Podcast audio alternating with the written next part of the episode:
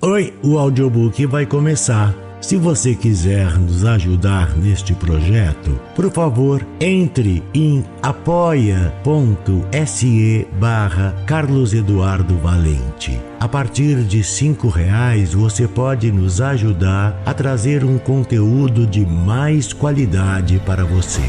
Você também pode se inscrever em nosso canal do YouTube e tornar-se membro para ter conteúdos inéditos antes de qualquer outra pessoa.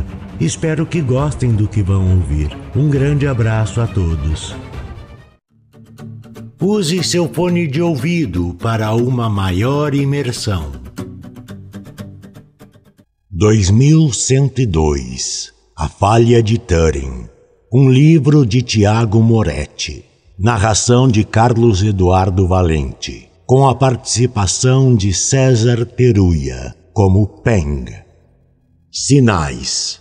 Notícia urgente. De acordo com relatos vindos de diversas partes do mundo, algumas máquinas automatizadas, incluindo ciborgues da antiga linhagem ASV-42, estão apresentando falhas graves de comando, causando ferimentos graves em dezenas de humanos. Tal situação se assemelha à crise de Barcelona, que aconteceu em 2087. Fiquem atentos a sinais de anomalia e reportem às autoridades se o comunicado que tocava dentro da mente de Jéssica foi ignorado por ela antes que terminasse. Para isso, ela precisou usar 30 créditos globais, mas sabia que aquele tipo de anúncio duraria pelo menos mais cinco minutos. Como estava ouvindo sua música preferida, que tocava em seu implante auricular, não queria perder mais tempo com notícias e propagandas que, em sua maioria, eram classificadas como urgentes apenas para que os patrocinadores tivessem maior engajamento. A garota subiu a Alameda paralela à Avenida Paulista, ainda ouvindo sua música favorita, que quando chegou ao fim foi retomada do início através de um comando mental acionado por ela mesma. Escutou um casal que passava ao seu lado comentar de forma alarmada a notícia que tinha acabado de ouvir. Mas para ela todo esse alarde fazia pouco sentido. Como era uma estudante de psicologia, dividia um apartamento com outra colega do mesmo curso universitário e não tinha condições financeiras de ter um ciborgue ou máquinas automatizadas. As festividades de Natal se aproximavam e por isso a avenida principal da cidade de São Paulo ganhava cores e luzes. Jéssica lembrou de ter lido que antigamente, nessa mesma época do ano, as pessoas não trabalhavam para ficarem juntas de seus familiares. Mas a realidade daquele ano de 2102 era bem diferente. Ninguém tirava folga dos estudos ou trabalho. A tecnologia dos implantes havia trazido muitos benefícios, como a extinção de doenças, como câncer e todos os tipos de gripes. Em tarefas diárias, os microchips já antecipavam suas necessidades e atividades como abrir portas, ligar luzes, ajustar poltronas, pedir comida e fazer contas automaticamente, de acordo com o seu padrão de comportamento. Mas, de certa forma, acabou por ocupar todo o dia de uma pessoa regular, mostrando para os superiores no trabalho sua quantidade exata de tempo ativo e ocioso, por não haver mais uma regulamentação de carga máxima de trabalho semanal, já que na maioria dos casos as pessoas trabalhavam de qualquer lugar do mundo e ganhavam por produção. A depressão era a maior causa de morte naqueles tempos. No entanto, mesmo que as coisas fossem dessa maneira, as gerações se adaptavam e, por vezes, aqueles que não utilizavam o tempo ocioso para estudar o passado mal podiam imaginar que um dia tudo havia sido bem diferente. Jéssica entrou em seu pequeno apartamento alugado e percebeu que estava sozinha. As luzes foram acendendo e apagando conforme ela caminhava. A comida ficou pronta um pouco antes de chegar e o banho estava preparado de acordo com suas preferências. Jantou rapidamente e seu implante alertou para o consumo excessivo de carboidratos naquela hora da noite. O pequeno alarme mental foi desligado e a garota terminou a refeição e foi para o banho. Assim que terminou, deitou-se em sua cama pré-aquecida e, utilizando dos implantes, começou a repassar uma de suas aulas da faculdade. Quem a visse perceberia logo que estaria usando os olhos como monitores, deixando-os brancos enquanto a garota assistia à aula. Como se fosse uma espécie de lembrança, era possível olhar em todas as direções, sentir cheiros e toques. Essa tecnologia era usada para todos os ramos de estudo e entretenimentos imagináveis. O alarme de sono tocou levemente. A aula foi pausando até que o cérebro estivesse em pleno torpor, e assim a garota dormiu computando algumas horas de ociosidade, conforme pontuava o sistema o momento em que os humanos dormiam. Ana, Jéssica acordou com um barulho ensurdecedor acompanhado de um tremor. Com um pulo saiu da cama e sua janela, antecipando sua vontade, mudou a transparência, liberando a visão para a cidade. O coração da garota acelerou quando percebeu que a cidade estava em chamas. Um prédio a poucos quilômetros dali tremeu e desabou com um baque seco e assustador. Aeronaves percorriam os céus levando equipes de resgate, e entre eles havia autômatos e humanos. O caos explodia, sendo formado por pessoas correndo nas ruas, enquanto abandonavam seus carros automatizados que, impedidos de avançar, desligavam-se para economizar bateria. A jovem estudante foi desperta de seus pensamentos quando sentiu um toque no ombro esquerdo, fazendo-a gritar de susto. Precisamos sair daqui agora mesmo! gritou Ana, sua colega de apartamento. Estou te chamando pelo implante e você não me responde! reclamou. Ah, estava desligado, desculpa! respondeu Jéssica, ainda sem muita clareza nos pensamentos. O que está acontecendo? Sem receber uma resposta coesa, Jéssica foi arrastada pela amiga para fora do apartamento. Os dutos de descida e elevadores pareciam estar mais ocupados do que nunca. Escolheram então usar as arcaicas, porém seguras escadas. Saíram do prédio pelos fundos e continuaram a correr sem rumo.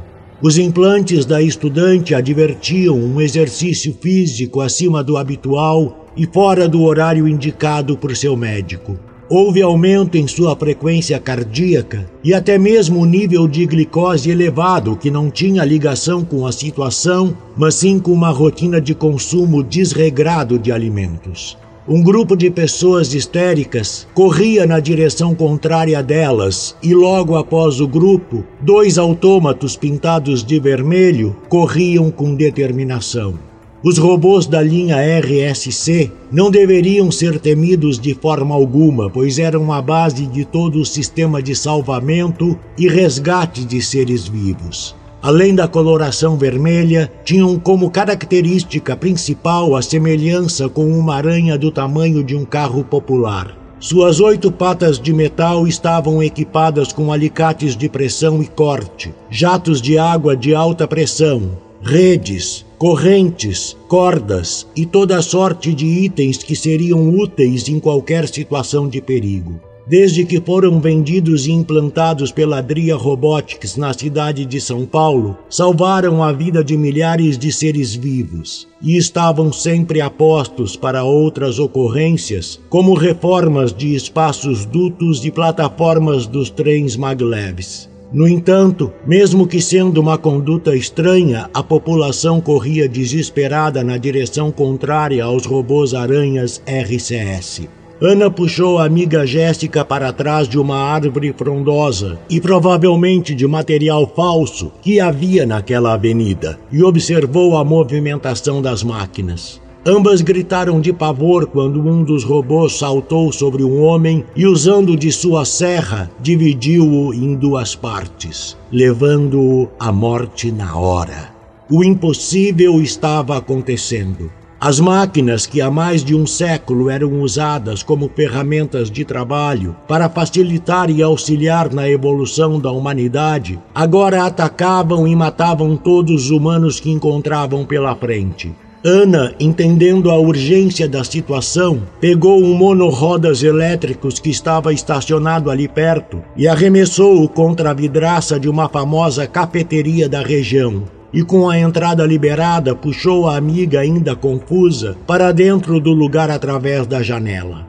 Após entrar, continuou correndo no local. Ela havia estado lá dezenas de vezes e, mesmo no escuro, conhecia cada parte. Tinha em mente atravessar toda a sala de atendimento e sair pela outra porta que dava acesso à rua paralela, aquela que sofria o estranho ataque dos autônomos da linha RSC. Enquanto corriam, podiam escutar os gritos de agonia de quem não conseguia fugir, seguido por um silêncio abrupto e o ranger das oito patas de metal que se moviam sem pausas. Chegaram à porta da outra extremidade e notaram que estava trancada. Uma voz masculina cortou o ambiente, fazendo-as tremer de medo. Vocês não deveriam estar aqui. Preciso que expliquem por que estão no ambiente da Star Coffee, fora do nosso horário de funcionamento. As garotas viraram o rosto em direção à voz e perceberam que se tratava de um Bruno, apelido dado aos autômatos da linha SVR, que trabalhavam em cafés daquela rede.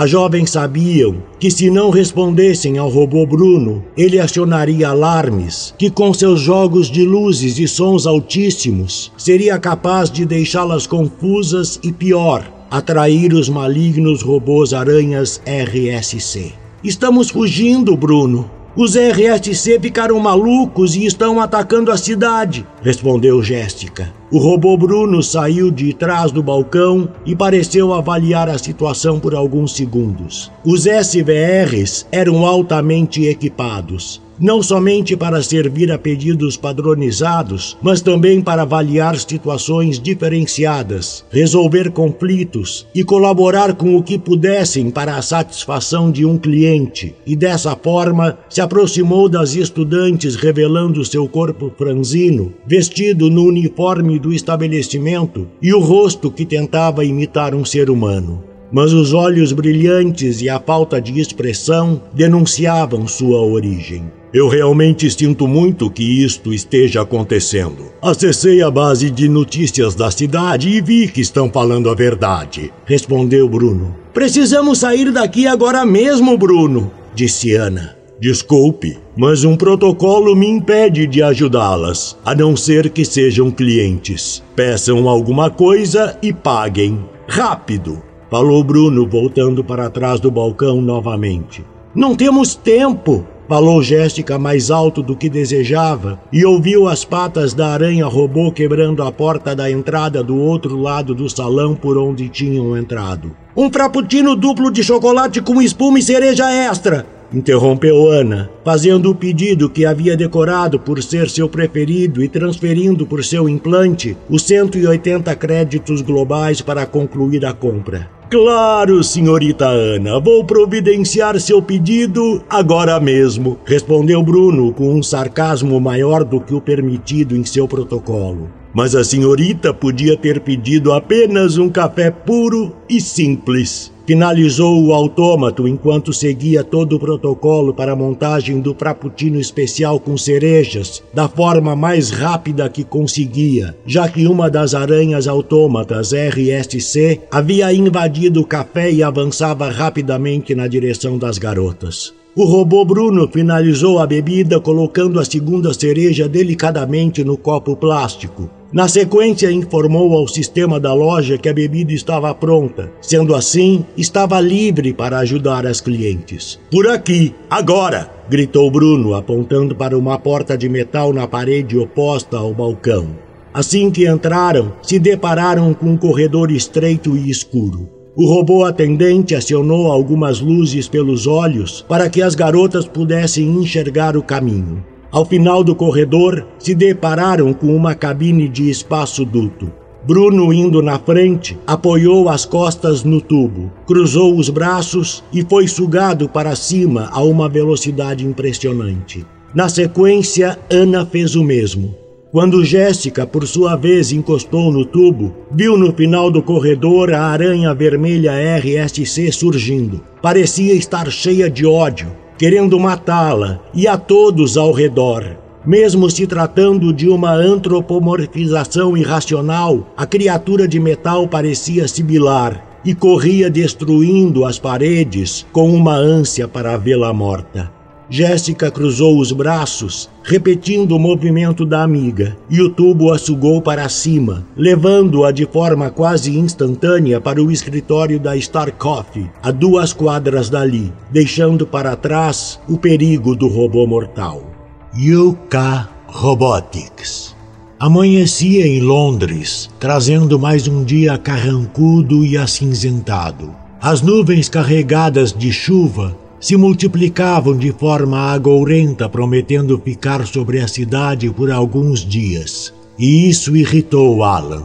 As cortinas de seu luxuoso apartamento se afastaram automaticamente, conforme a programação que havia feito, revelando no horizonte a roda gigante centenária denominada London Eye. Sua residência localizada no 78º andar dava a ele o privilégio de avistar quase toda a cidade de Londres abaixo de si. Propagandas luminosas forravam os tetos das construções menores, e somente quem morasse em locais de luxo como aquele podia vislumbrar o marketing luminoso que estrategicamente ofertava os itens mais caros e mais supérfluos do mercado. Um duplo bip em sua cabeça informou que seu de jejum estaria pronto assim que deste o comando. E ao mesmo tempo, em seu cérebro repleto de implantes, um bip único e agudo sinalizava que seu saldo de créditos globais eram inacreditavelmente altos. O próprio sistema forneceu um comparativo de sua fortuna com o resto da população mundial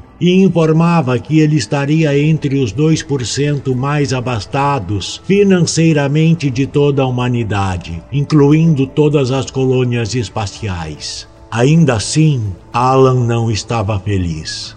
Sua mente exausta por mais uma noite de insônia mostrava fraqueza. Alan deu um comando mental e sentiu medicamentos sendo aplicados à sua corrente sanguínea, liberando automaticamente um ânimo instantâneo, causado pelos fortes medicamentos antidepressivos, e somente assim teve força para levantar-se da cama. Naquele dia, completavam-se cinco anos desde a morte de sua esposa, e por consequência, há cinco anos sua vida perdera totalmente o sentido. Além de um casal, os dois construíram a UK Robotics, uma empresa líder e referência mundial no ramo da automação. Suas inovações e projetos ousados surpreendiam a comunidade científica ano após ano, e por conta disso, quantidades absurdas de créditos globais eram creditadas em seu nome a todo instante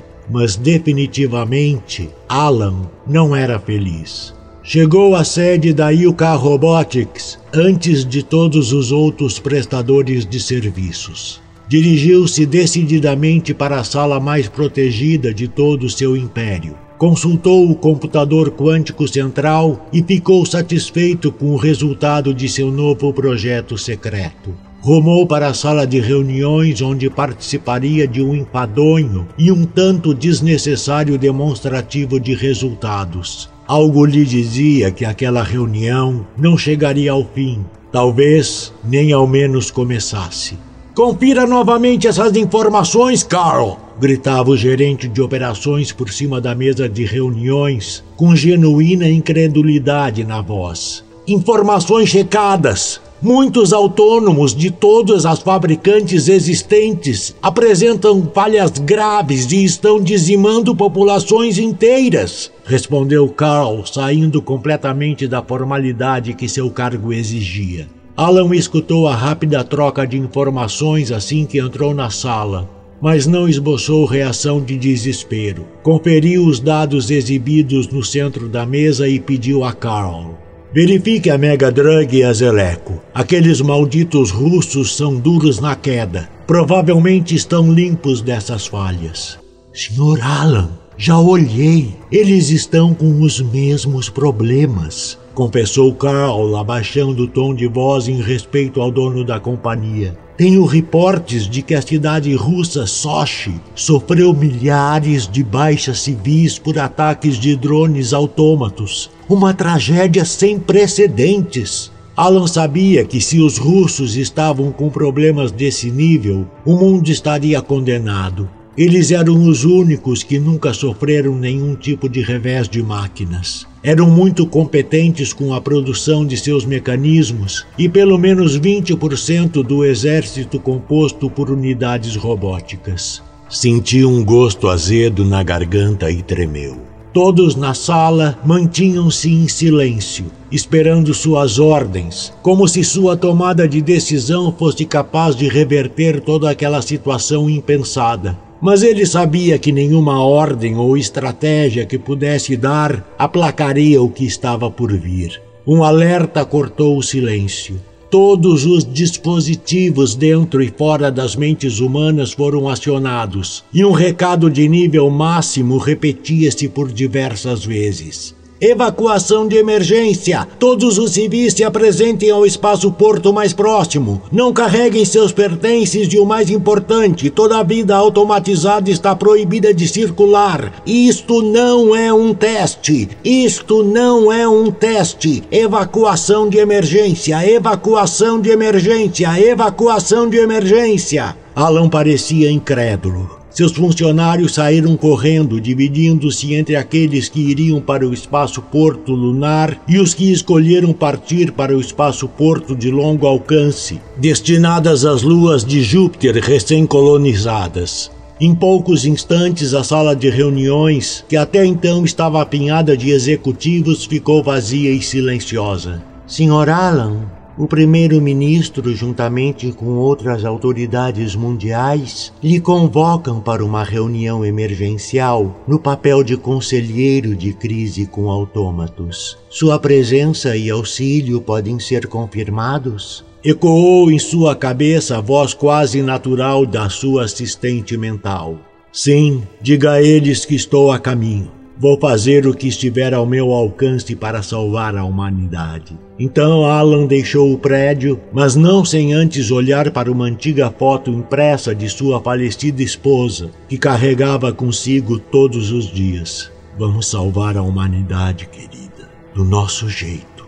Sussurrou ele para a foto, beijando-a e retornando-a para um de seus bolsos. A criança o exército humano começava o revide pela cidade de São Paulo contra aquela inconcebível revolta das máquinas. O alerta de evacuação de emergência continuava a ecoar na mente de todos os humanos através de seus implantes. O aviso pedia que se dirigissem ao espaço-porto mais próximo, e isso dava um forte indício de que o problema não estava próximo de ser solucionado. O espaço-porto mais próximo fica a seis quilômetros de onde estamos, disse o autômato Bruno, tentando regular a voz para não parecer otimista demais e tampouco soar pessimista. Procurava dar as informações e deixar que as humanas interpretassem mas as variáveis dos acontecimentos eram tão absurdas que seus reguladores falharam e sua voz soou de maneira cansada e desanimadora.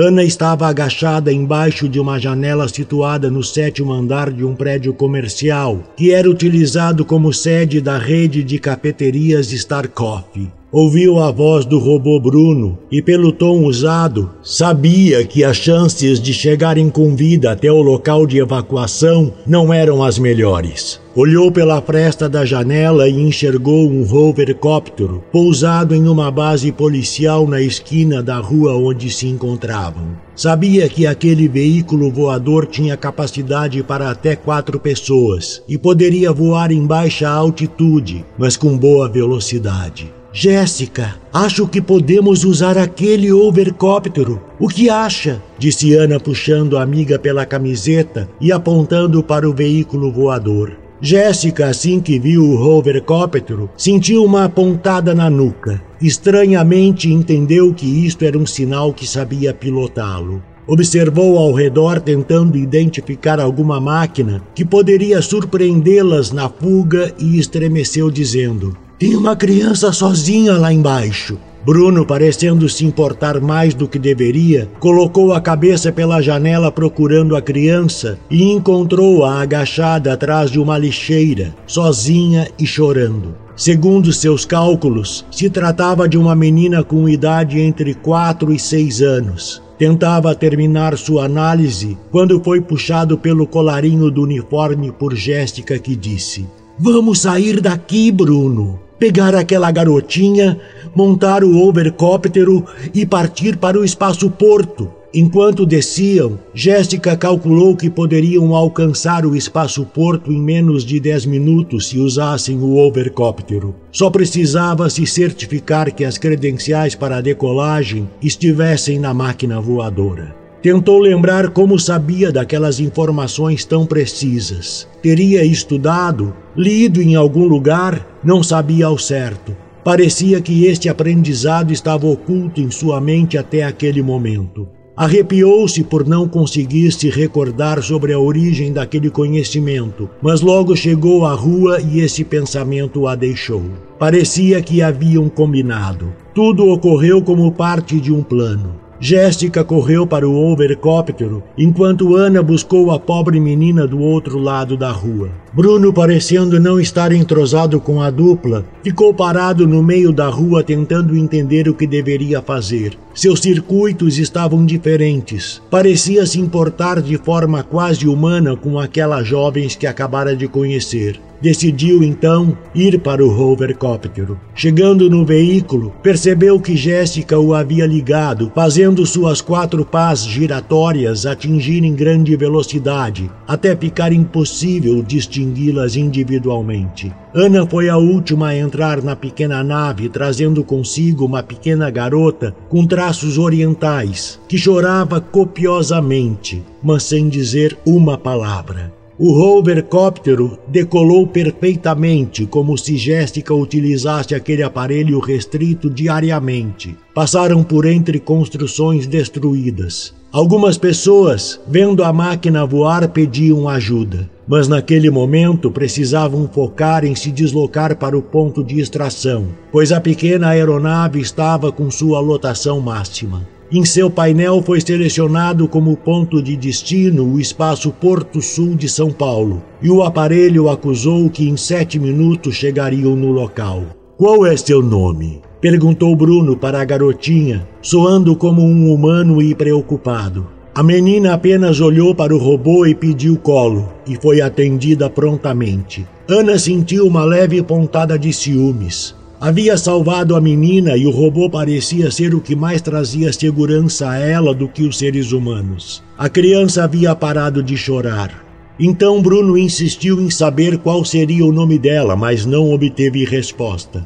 Ao invés disso, a criança puxava a pele falsa das bochechas de Bruno e gargalhava com o chacoalhar que faziam sempre que a soltava. Três minutos para o objetivo sinalizou o localizador do hovercóptero, acalmando um pouco os corações de Ana e Jéssica. Abaixo delas, no entanto, o clima parecia muito ruim. Diversos autômatos continuavam a destruir a cidade e matar cruelmente todos os humanos que apareciam pela frente. Por sorte, estavam em um transporte que voava, e todas as tentativas de serem alvejados pelas máquinas foram infrutíferas por conta da velocidade e da altura. Eram cenas inacreditáveis e causavam pavor nas duas jovens mantinham a criança entretida com o robô Bruno, que agora brincava de esconder o rosto com as mãos e fazia a garotinha rir muito alto. Dois minutos para o objetivo, sinalizou o sistema. Mas antes que outro momento de alívio tomasse a tripulação, surgiu no campo visual deles um autômato assustador. Era comumente conhecido como Centopeia, mas seu nome técnico era TRT-100 eram responsáveis pelas entregas na megalópole. O apelido se dava por realmente terem a aparência do animal. Contudo, possuía ao menos 5 metros de altura e 2 quilômetros de extensão.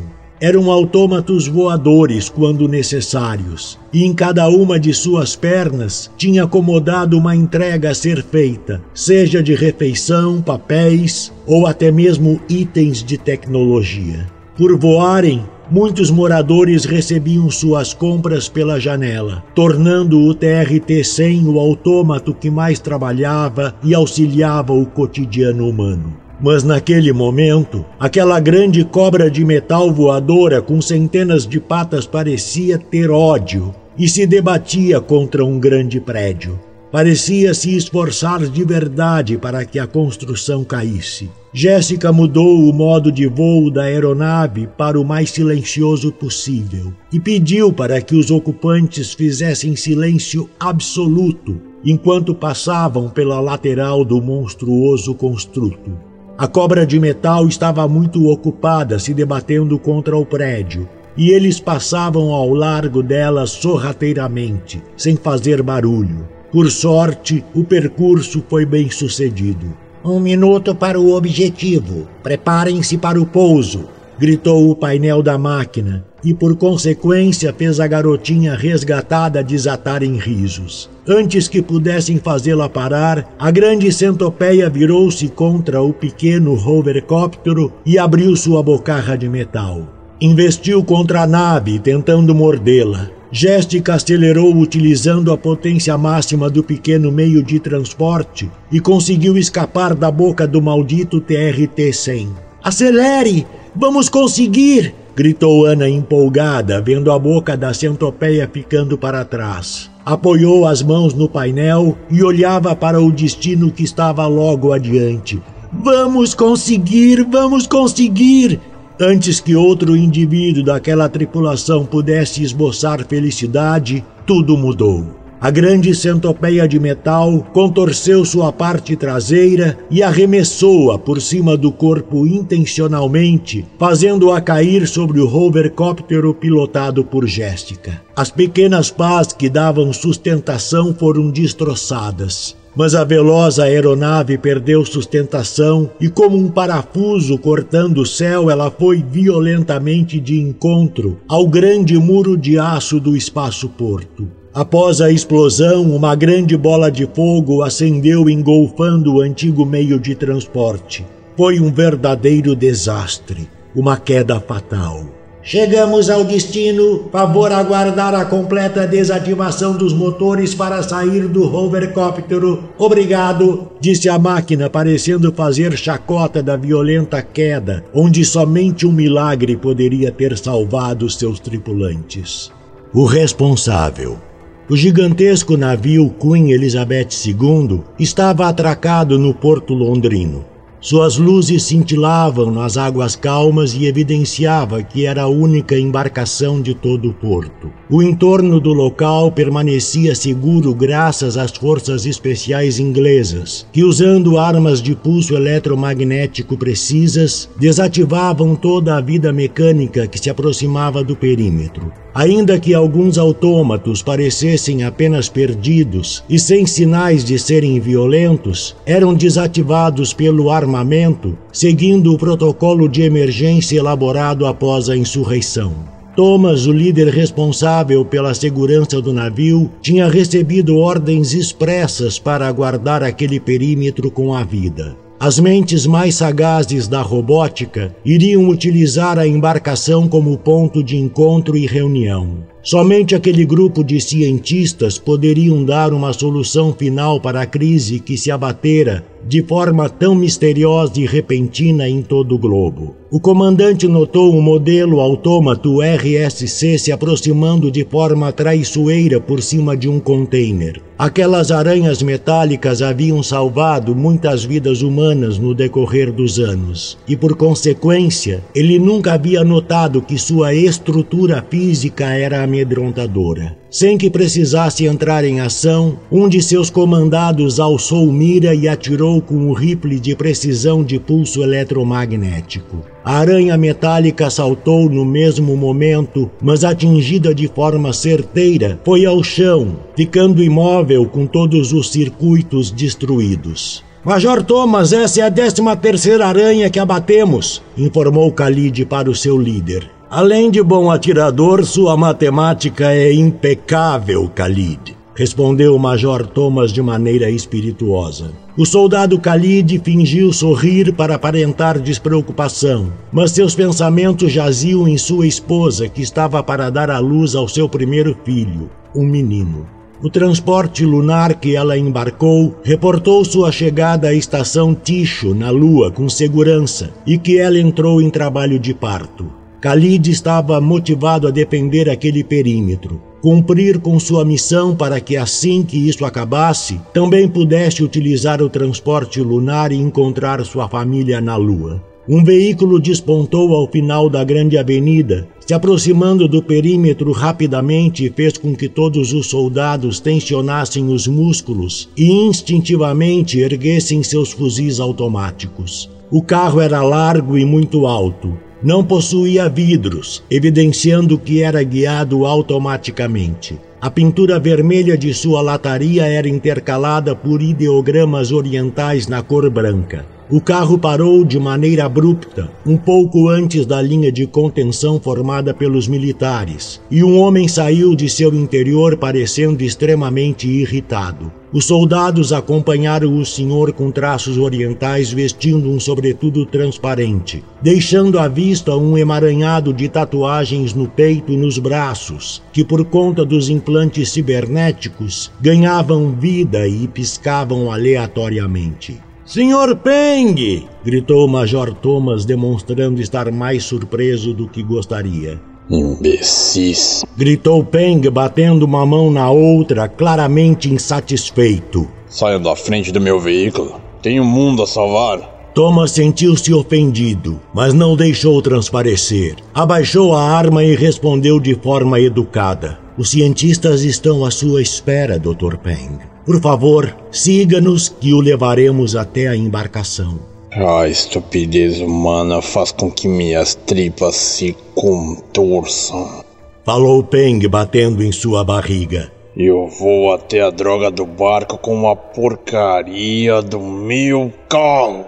Negativo, Dr. Peng. A partir deste ponto, nenhum autômato pode passar, nem mesmo carros são permitidos, respondeu o Major Thomas, ficando irritado. Aquele senhor era certamente um dos homens mais ricos do mundo. Ele era a mente brilhante por trás da mundialmente conhecida Veilai Corp, mas como militar, ele deveria ser respeitado e as ordens obedecidas sem questionamentos. O magnata oriental sorriu com desprezo, como se aqueles militares não fossem dignos de explicação. Fechou o sorriso, deixando sua feição assustadoramente mais severa e acionou mentalmente um dispositivo. O veículo em que se deslocava abriu o compartimento traseiro, liberando de seu interior uma enorme criatura de metal.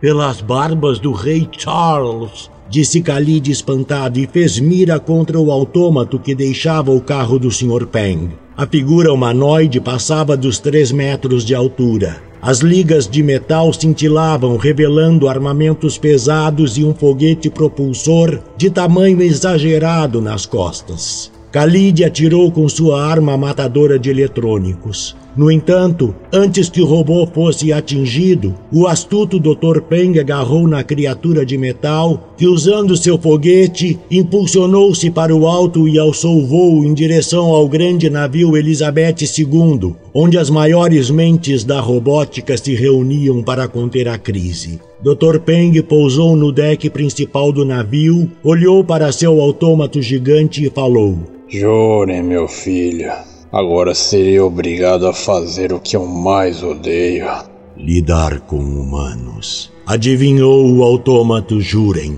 Exatamente. Concordou Dr. Peng, fechando o zíper do sobretudo transparente, como se aquilo lhe desse um ar mais formal ou menos excêntrico. Preciso que você elimine os alvos de forma rápida e sem alarde. Esses autômatos são os responsáveis pela dispersão do vírus. Deixei no seu diretório secreto a localização de cada um dos sete alvos. Não se esqueça de. Não fazer nenhuma transmissão, contato ou usar as redes de comunicação. Completou Juren, interrompendo novamente seu criador.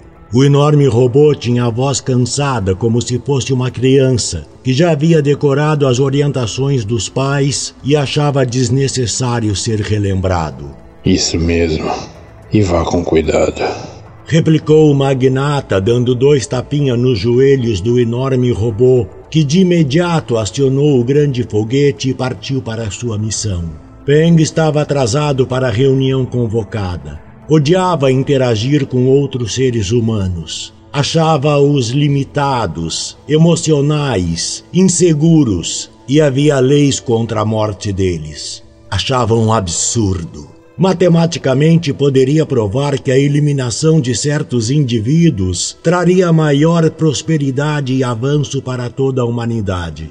Um grupo de soldados o abordou enquanto caminhava para dentro do salão do luxuoso navio. Mas assim que foi reconhecido, sua passagem foi liberada para se deslocar até o salão presidencial, onde ocorria a reunião emergencial.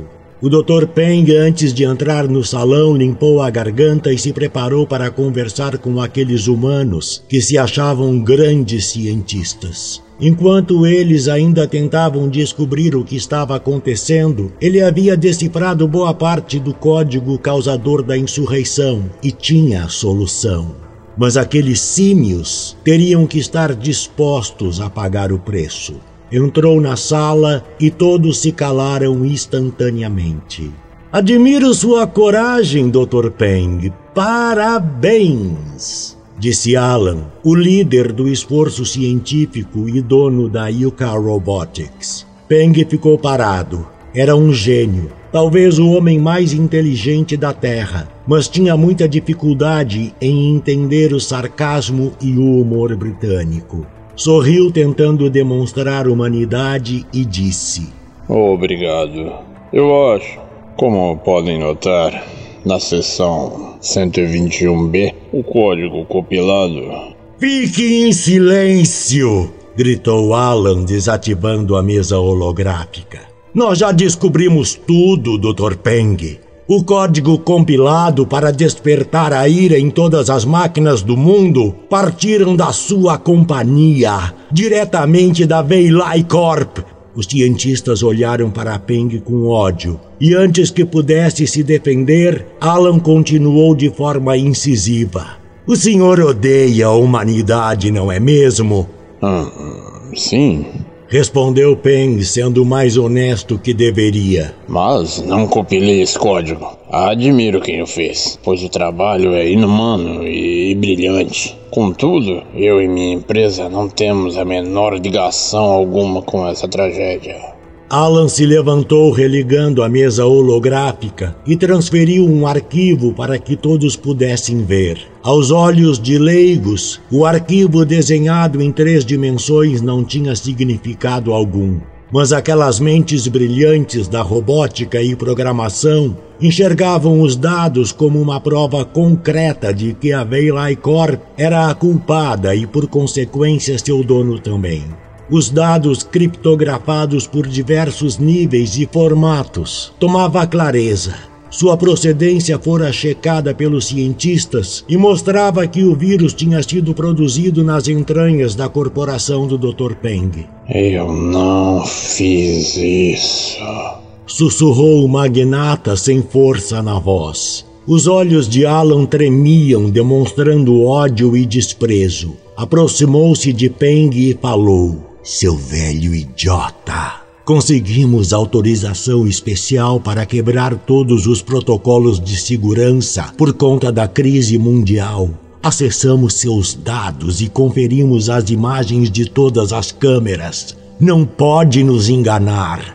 Assim, com um gesto rápido de dedos, Alan enviou uma imagem tridimensional que mostrava o local, data e horário de quando o vírus tinha sido enviado para todo o mundo. O circuito interno de câmeras pertencente à Veilai Corp mostrava um enorme autômato plugado ao computador quântico central, onde compilava dados para todo o mundo, espalhando o vírus. Juro. Reconheceu o Dr. Peng e foi arrastado para fora do salão por guardas truculentos. Tentou argumentar a veracidade das provas e explicar qual seria a solução final para a crise, mas ninguém lhe dava ouvidos, pois já o sentenciaram como responsável por toda aquela catástrofe mundial. Cereja.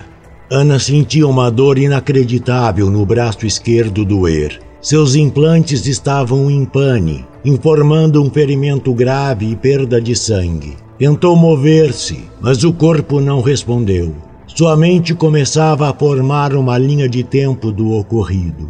Um TRT-100 tinha atacado o overcóptero em que estava, causando assim uma queda terrível. Lembrava-se que ela e seus amigos estavam a poucos metros do espaço-porto quando a centopeia voadora acertou intencionalmente sua aeronave. Percebeu que ainda se encontrava no interior do hovercóptero, que jazia retorcido e completamente destruído. Sentiu um toque no rosto e se deparou com Bruno. Via que o autômato tinha o corpo e cabeça trespassados pelas ferragens do hovercóptero acidentado, mas segurava contra seu peito a criança totalmente intacta. Tinha usado seu corpo resistente para salvar a pequena menina.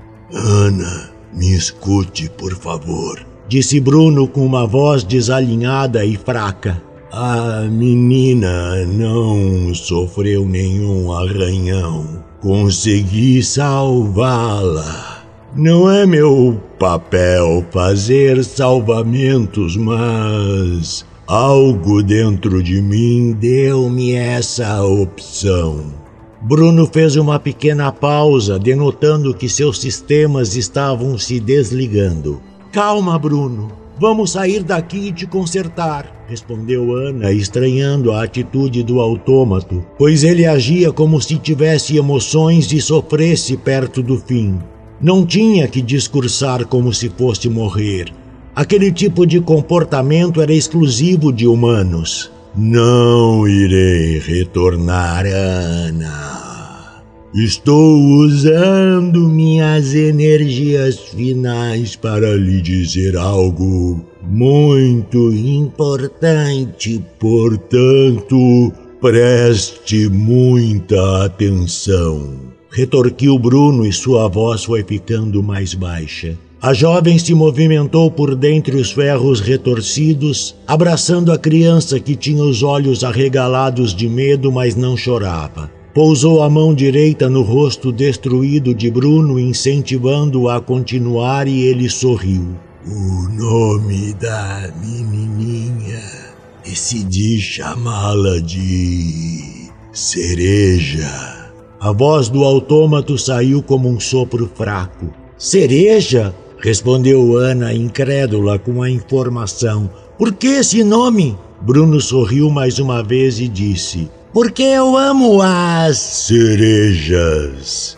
Os olhos de robô ficaram escuros, seu sorriso esmaeceu e seus circuitos se apagaram para sempre. Ana rastejou para fora do hovercóptero, levando consigo a pequena menina, que agora se chamava Cereja. Sua mão esquerda tinha um ferimento muito grave. Escondeu-a da menininha para que não ficasse impressionada. Seus implantes diziam que sem o tratamento adequado perderia a consciência em breve. Procurou a amiga Jéssica dentro do overcóptero, mas não a encontrou. Avistou uma pequena elevação a poucos metros e decidiu usá-la como ponto de observação. Decidiu que se não encontrasse a amiga, iria para o espaço porto que se encontrava muito perto dali. Ao subir a pequena elevação, ganhou uma vista privilegiada de todo o local e gritou com a surpresa que lhe aguardava. Cereja também berrou tapando seus pequenos olhinhos. A enorme centopeia TRT-100 estava pousada ali no chão, em frente a elas. Aguardaram o ataque certo e mortal com seus olhos fechados, mas isto não aconteceu. Cereja, sendo muito curiosa, tirou uma das mãozinhas do rosto, espiando novamente o grande monstro de metal e notou que o TRT-100 estava desligado, morto. Tia, falou Cereja, puxando Ana pela mão. O bicho está desligado. Pela primeira vez, Ana escutava a voz da garotinha e era linda. Bruno havia escolhido o nome certo para ela. Abriu os olhos confirmando que o grande TRT-100, que havia derrubado a aeronave deles, estava destruído. Notou que a cabeça da centopeia jazia retorcida e soltava pequenas fagulhas de energia.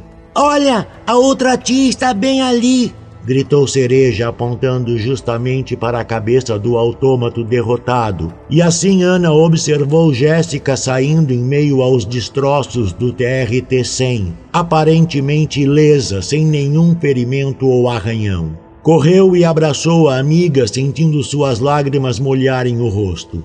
Cereja, em um gesto instintivo, acompanhou-a na corrida, abraçou Jéssica também e pôs-se a chorar. O que aconteceu? perguntou Ana finalmente a Jéssica e notou que a amiga também chorava copiosamente e a abraçava com muito carinho, retribuindo o cuidado. Não sei o que aconteceu comigo, minha amiga. Acordei em cima da cabeça desse monstro de ferro e vi que ele estava destruído. Mas isso não faz sentido, retrucou Ana.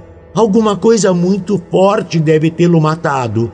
Você viu alguma força do exército abatendo essa monstruosidade? Não vi, Ana. Apenas acordei no meio das entranhas de metal dele e, por sorte, não me machuquei em nada. Mas sua mão, sua mão está muito machucada. Precisamos correr para o espaço porto agora mesmo, disse Jéssica com uma urgência justificada.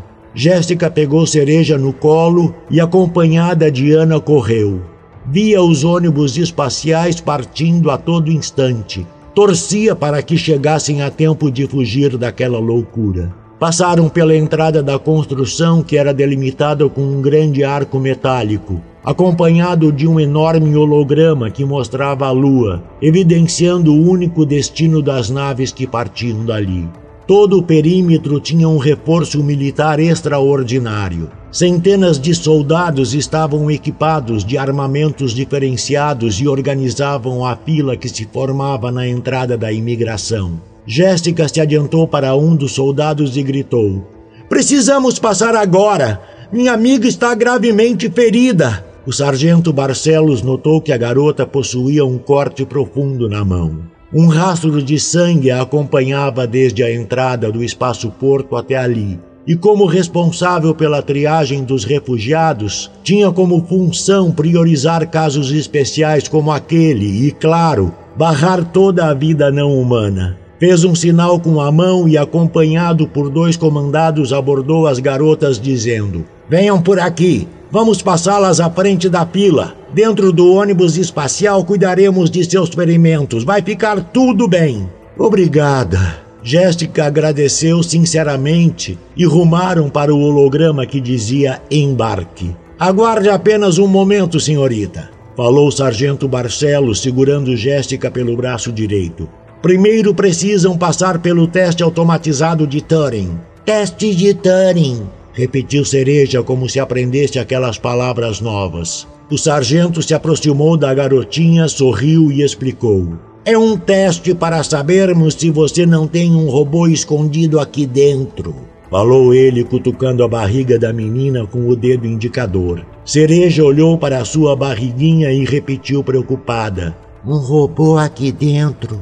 Protocolo 357 Todos os ambientes do navio Elizabeth II contavam com um agradável sistema de refrigeração, deixando a temperatura média próxima aos 16 graus Celsius. Mesmo assim, a cientista sênior, doutora Denali, sentia calor.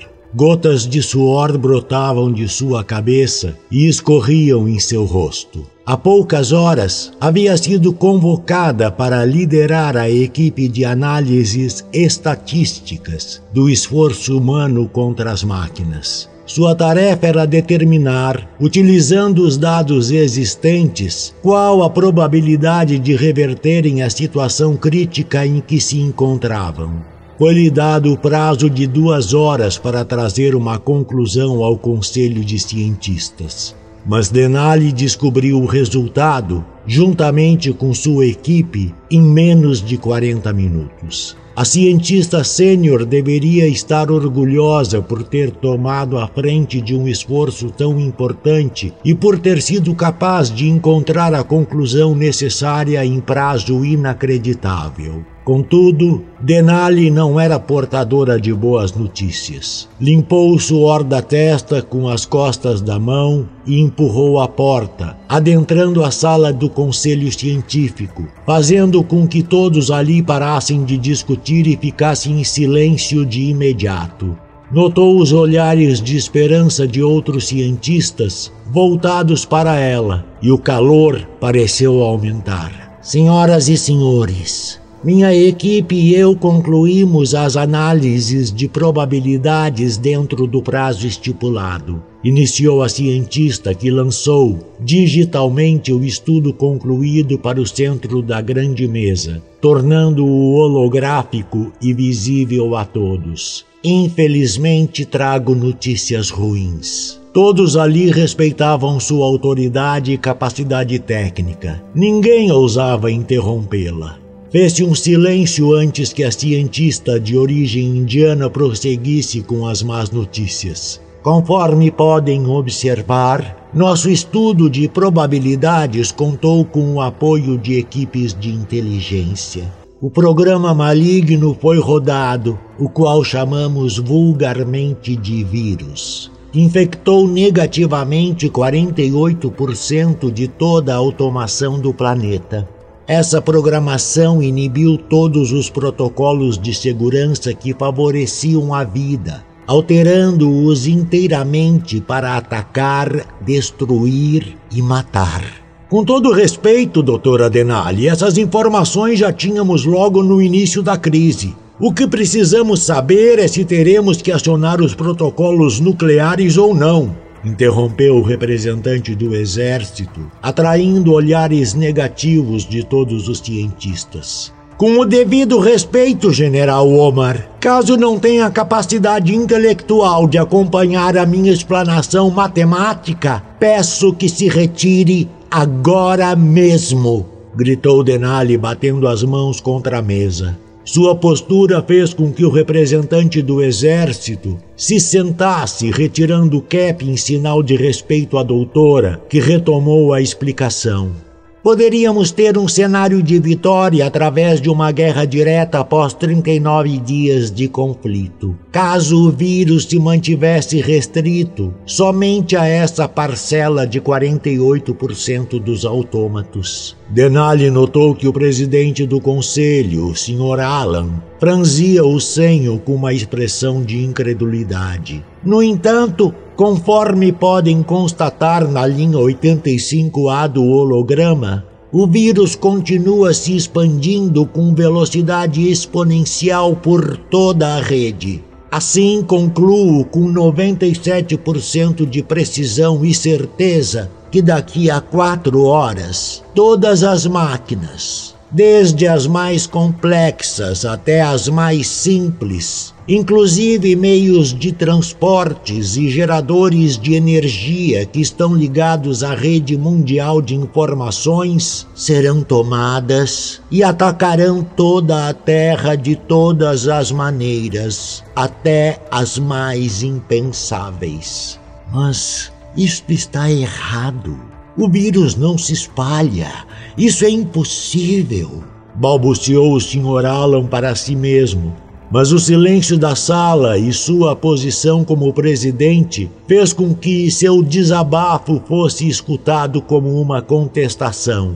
Senhor presidente, os dados estão na nossa frente. Existe algum ponto que não tenha ficado claro? Retrucou o Dr. Adenali, estranhando as palavras vindas daquele que deveria ser o tomador de decisões do Conselho Científico. Imaginei que teríamos mais tempo e que o vírus fosse permanecer contido apenas dentro do percentual inicial, respondeu Alan, justificando seus comentários introspectivos.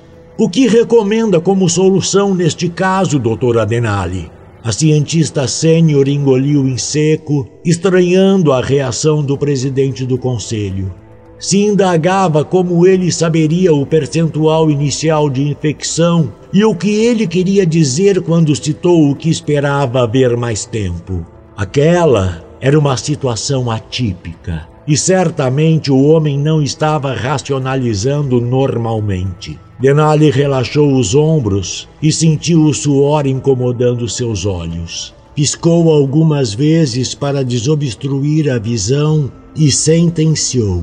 Senhor presidente e demais membros do Conselho Científico que representam a humanidade, entendam que a solução que trago não é uma opinião. Matematicamente, a única opção que temos é fazer o desligamento geral da rede usando o protocolo 357. Protocolo 357? indagou o general Omar, mostrando não estar ciente do que se tratava. Sim, respondeu Denali com pesar. É um protocolo radical, mas é a única saída para essa situação crítica utilizando das três principais centrais de computação quântica do mundo, inserindo nela uma série de comandos de forma conjunta e sincronizada, apagando todos os sistemas do planeta. Desculpe a falta de conhecimento técnico, Dr. Adenali, mas isso isso significa que perderíamos parte das informações armazenadas na rede cadastros de civis e sistemas operacionais, correto? perguntou o general Omar. Errado, general, falou Denali com tristeza na voz. Assim que executarmos esse protocolo, todas as informações serão perdidas para sempre. Quando digo que tudo será apagado, significa literalmente tudo. Tudo desde a programação mais complexa de transporte interplanetário até a máquina de café. Não existe possibilidade de recuperação desses dados e, por consequência, dessas tecnologias perdidas. Voltaremos a estaca zero em relação a estudos e avanços científicos que já estão ou já foram vinculados à rede implantes serão desligados, contas bancárias zeradas e retrocederemos centenas de anos em termos tecnológicos. Alan estava com os olhos vidrados. Não conseguia acreditar naquelas informações. Representava a inteligência de toda a humanidade enquanto presidia aquela comissão. Conferia os dados apresentados, tentando encontrar falhas na interpretação da equipe estatística. Mas reconheceu mentalmente que a doutora estava certa e praguejou fortemente, batendo o punho na mesa. Todos notavam que sua postura indicava frustração e ódio. No mesmo momento, o presidente do conselho recebeu, através de seu implante neural, um aviso que carregava uma notícia secreta e de extrema importância para ele, fazendo-o ficar ainda mais nervoso e descontente. Desculpe interromper novamente, Sr. Alan, falou o general Omar, levantando-se. Acabei de ser informado que o robô pertencente ao Sr. Peng, denominado Juren, assassinou friamente ao menos cinco mulheres ao redor do mundo. Nossa força-tarefa encontrou alguns padrões nessas mortes e podemos usar o que identificamos de alguma maneira para impedi-lo. Fique em silêncio, Omar. Calha a boca! berrou Alan, perdendo o controle. Sou o presidente deste Conselho Mundial e a mim foi confiado o poder de decisão, seja ele qual for. Então prestem atenção. A partir de agora, quero que a evacuação de toda a Terra seja acelerada ao máximo. O protocolo 357 será autorizado e o acionaremos precisamente dentro de três horas. Os cientistas se calaram e concordaram. Todos os presentes estavam cientes que, dentro de poucas horas, os avanços científicos dos últimos séculos seriam perdidos. Um pensamento comum rondava a sala, mas ninguém, ninguém ousou proferi-lo. Torciam para que nenhuma máquina contaminada fosse enviada para as colônias espaciais que recebiam os refugiados. Caso isso acontecesse, seria o fim da humanidade. Joyce. Tia Jéssica, por favor, quero ir ao banheiro, falou Cereja irritada. Estavam na fila para o teste de Turing há mais de 20 minutos. Ana tinha sido atendida por uma enfermeira enquanto esperava por sua vez. Seus ferimentos agora estavam enfaixados por uma bandagem prateada que aceleraria a recuperação. Ana, precisamos arrumar uma maneira de embarcar logo. A cereja quer ir ao banheiro e não tem cabimento eles testarem toda essa gente, reclamou Jéssica. Sim, concordo. Nenhum robô se parece com um humano. Até mesmo a cereja conseguiria distinguir um robô de uma pessoa. Não precisamos de testes para isso. Concordou Ana, procurando com os olhos algum oficial com quem pudesse barganhar, pois percebia que levaria ao menos mais de uma hora naquela fila sem sentido. Eu preciso ir ao banheiro, tia Ana! alertou a menininha, ficando com o rosto avermelhado, o que demonstrava o grande esforço que fazia para segurar suas necessidades fisiológicas. Jéssica, segura a cereja, por favor. Vou atrás de alguém que possa nos passar à frente da fila. Temos uma criança, falou Ana, entregando a garotinha para a amiga que a segurou com um carinho maternal. Ana saiu da vista das duas à procura de alguém sensato e com poder o suficiente para deixá-las passar. A jovem se misturou na multidão apinhada no espaço porto e Jéssica ficou preocupada em separar-se da amiga. Agora que estavam tão perto de conseguirem se salvar, tinham que continuar juntas. Encheu os pulmões para gritar o nome de Ana e pedir que ela voltasse, quando foi interrompida por um cutucão. Com licença, senhora, falou uma mulher de estatura elevada e vestida com uniforme militar. Me acompanhe agora mesmo. O que está acontecendo? indagou Jéssica e sentiu medo, mesmo sem ter feito nada de errado.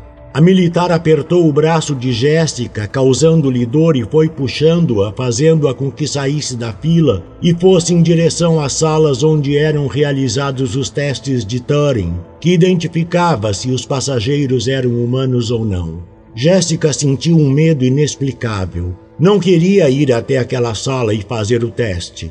Tentou se desvencilhar da grande mulher e sentiu que ela parou a marcha, virando-se e falou, aproximando-se de Jéssica. Garota, vou ser bem direta com você. Recebemos um aviso que todos os transportes serão desligados dentro de poucas horas. As pessoas que estão nessa fila não irão embarcar. Eu também sou mãe e vou te colocar lá dentro, então fique quietinha e colabore. Jéssica calou-se e deixou seu corpo ser conduzido pela oficial, que atravessou ela e Cereja para o saguão de embarque, sem que precisassem passar pelo teste de comprovação humana. Minha amiga se chama Ana, ela ficou na fila, posso lhe mostrar como ela é. Preciso dela comigo, disse Jéssica, militar, logo após estar em insegurança. Me envie o implante da última memória que tem dela e farei o possível para trazê-la também.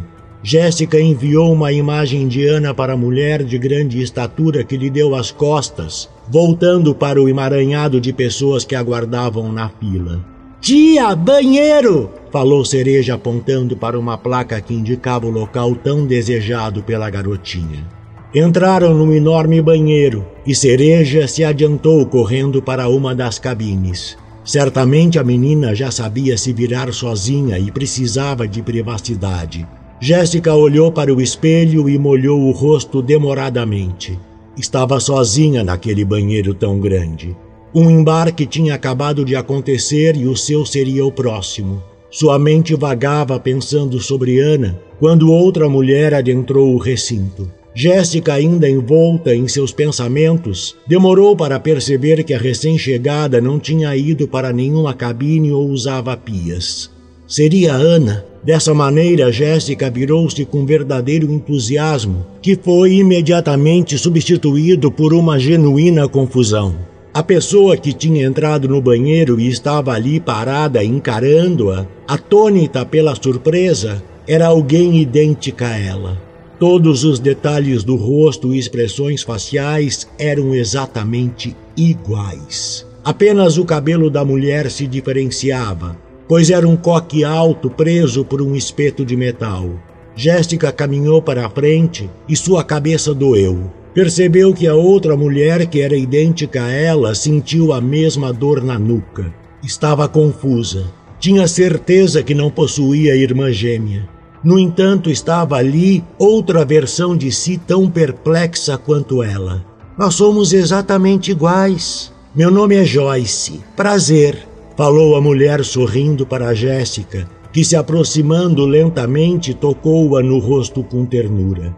O que deveria ser um ato de carinho entre duas desconhecidas se transformou quando Jéssica habilmente retirou o espeto de metal que segurava o coque de sua interlocutora e o cravou na garganta dela com ferocidade. Joyce estava horrorizada com aquela mulher lhe atacando sem aviso prévio. Tentou pedir socorro, mas tinha sido atingida em um ponto estratégico e a voz não saiu. Jéssica, ainda segurando o espeto de metal contra a garganta de Joyce, arrastou-a para dentro de uma cabine e sentou-a no vaso sanitário. Percebeu que a mulher idêntica a ela perdia consciência aos poucos e sangrava pelo ferimento causado. Não sabia por que tinha matado aquela pessoa. Algo dentro de sua cabeça tinha ordenado aquilo. Não estava no controle da situação enquanto tudo acontecia.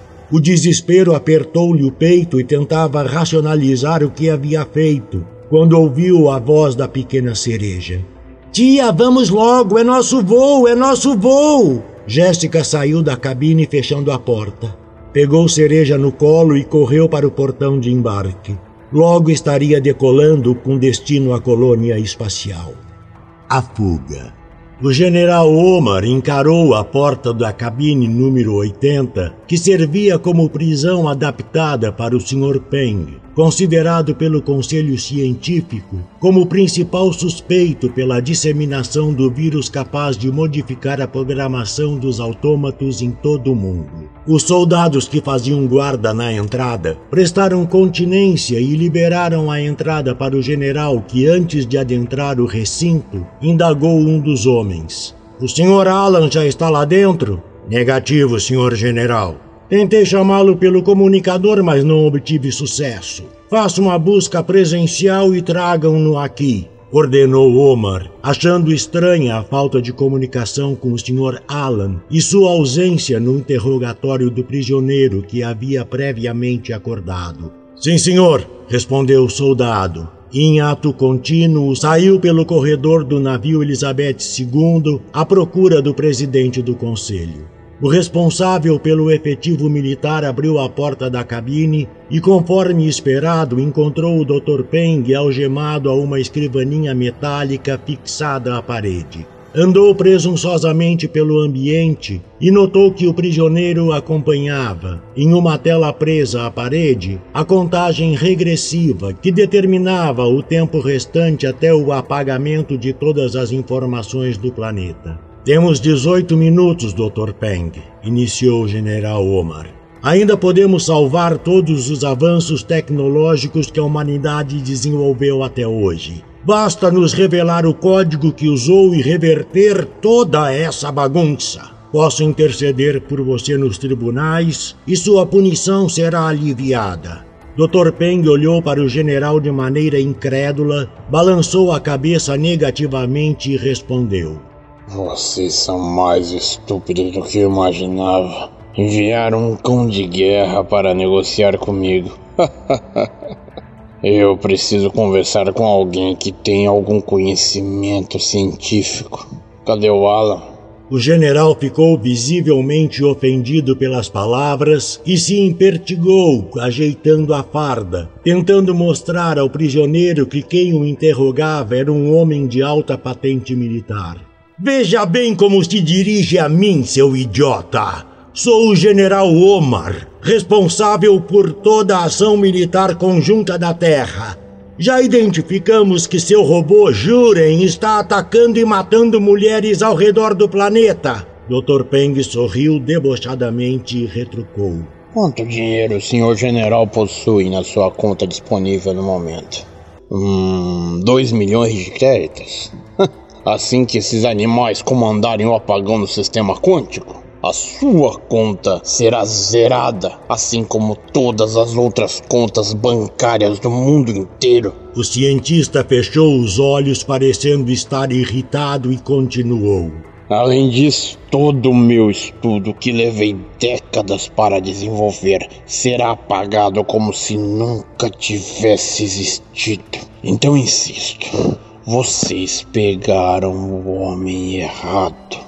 Não sou responsável por essa catástrofe e posso tentar ajudar se me levar novamente ao conselho, onde seres humanos pensantes estão presentes. Omar sentiu mais uma vez a ofensa lhe perfurar o brio. No entanto, a lógica daquele homem fazia sentido. Tudo seria apagado inclusive seus créditos globais distribuídos nos mais diversos investimentos e em dezenas de bancos virtuais diferentes. Percebeu que estava sendo pressionado pelo olhar incisivo do prisioneiro. Desviou-se instintivamente do campo de visão limitado do Dr. Peng e acionou o comunicador procurando por Alan. O sinal triplo alertava que o comunicador destinatário estava desligado, o que era impossível, visto que ninguém costumava desligar o comunicador implantado diretamente ao cérebro, ainda mais em situações emergenciais como aquela. Buscou mentalmente o contato do soldado, aquele que havia instruído para encontrar o Sr. Alan e ordenou: Soldado, onde está o Sr. Alan? Ainda estou aguardando para iniciarmos o interrogatório do prisioneiro. Senhor general, estendi a busca para os demais comandos, no entanto, o presidente do conselho não foi encontrado na embarcação Elizabeth II. Impossível! Rastreiem o comunicador dele imediatamente! bradou o general.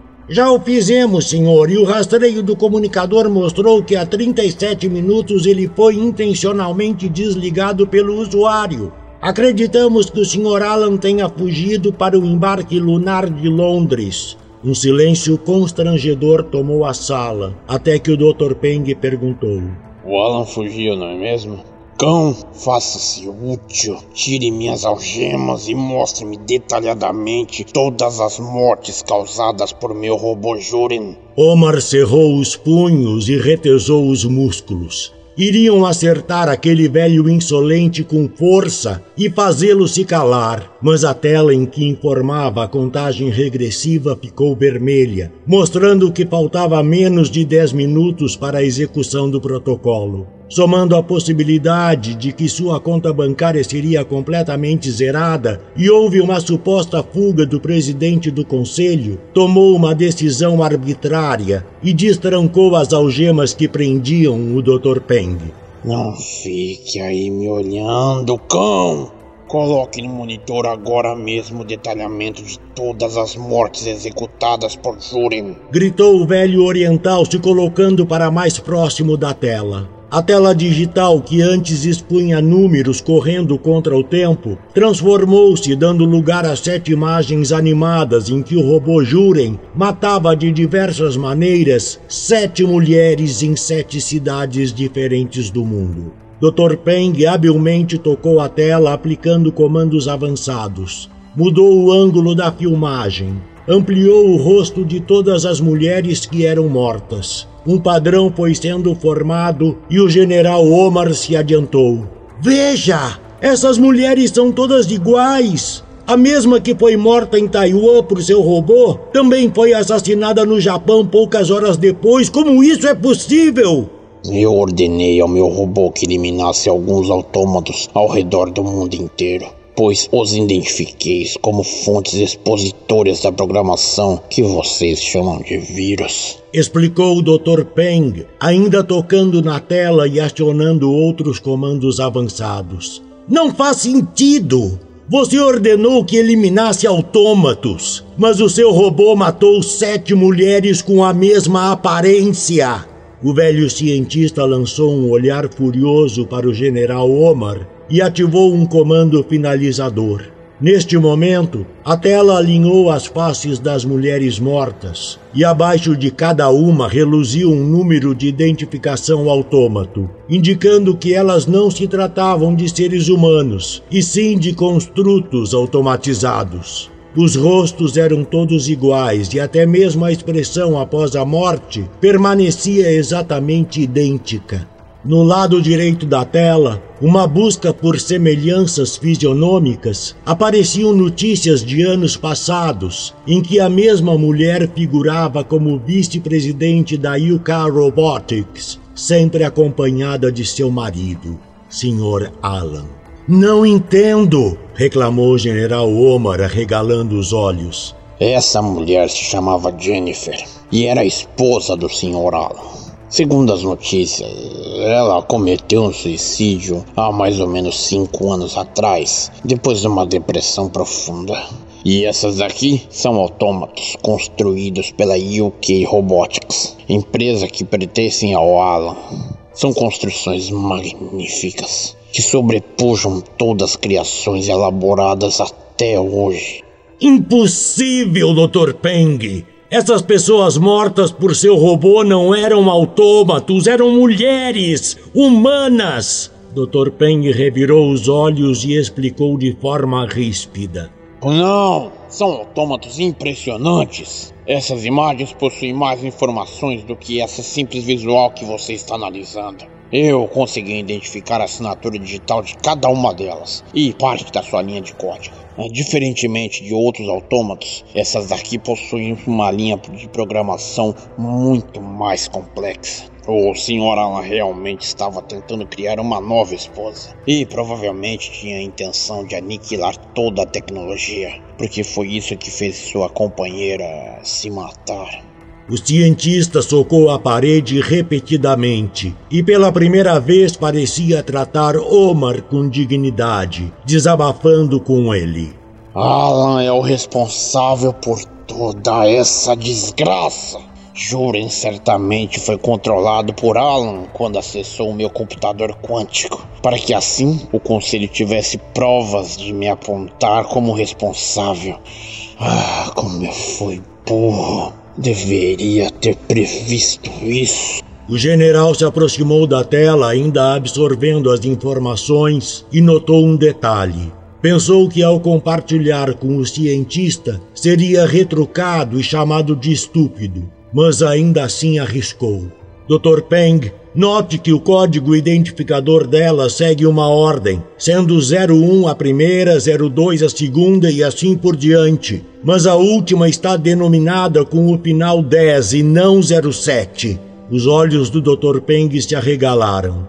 O militar estava certo. Juren tinha eliminado sete dos autômatos que ele tinha detectado como ponte de disseminação do vírus, mas a identificação mostrava que ainda existia três autômatos idênticas à falecida esposa de Alan, que não haviam sido localizadas por Juren.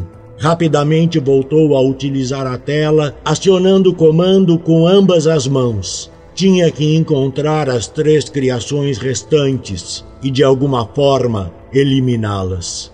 Um mapa mundial foi aberto assim que Dr. Peng terminou a programação. Um quadrado vermelho despontou na Rússia e outros dois sobrepostos brilharam ao sul do Brasil.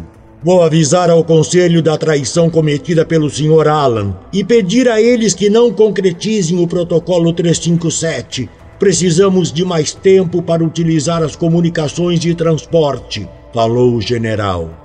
No mesmo instante, as luzes oscilaram e um zunido decrescente foi ouvido por todos os seres humanos na Terra, indicando que seus implantes haviam sido desconectados. O marcador da contagem regressiva foi a zero e o protocolo 357 acionado por completo.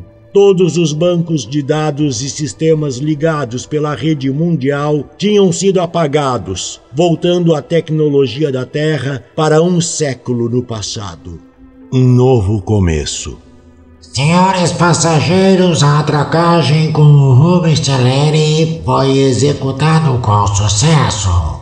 A gravidade oficial está ativada para sua comodidade e a passagem entre as demais naves espaciais é permitida. Dentro de 40 minutos iniciaremos o pouso na base lunar. Obrigado.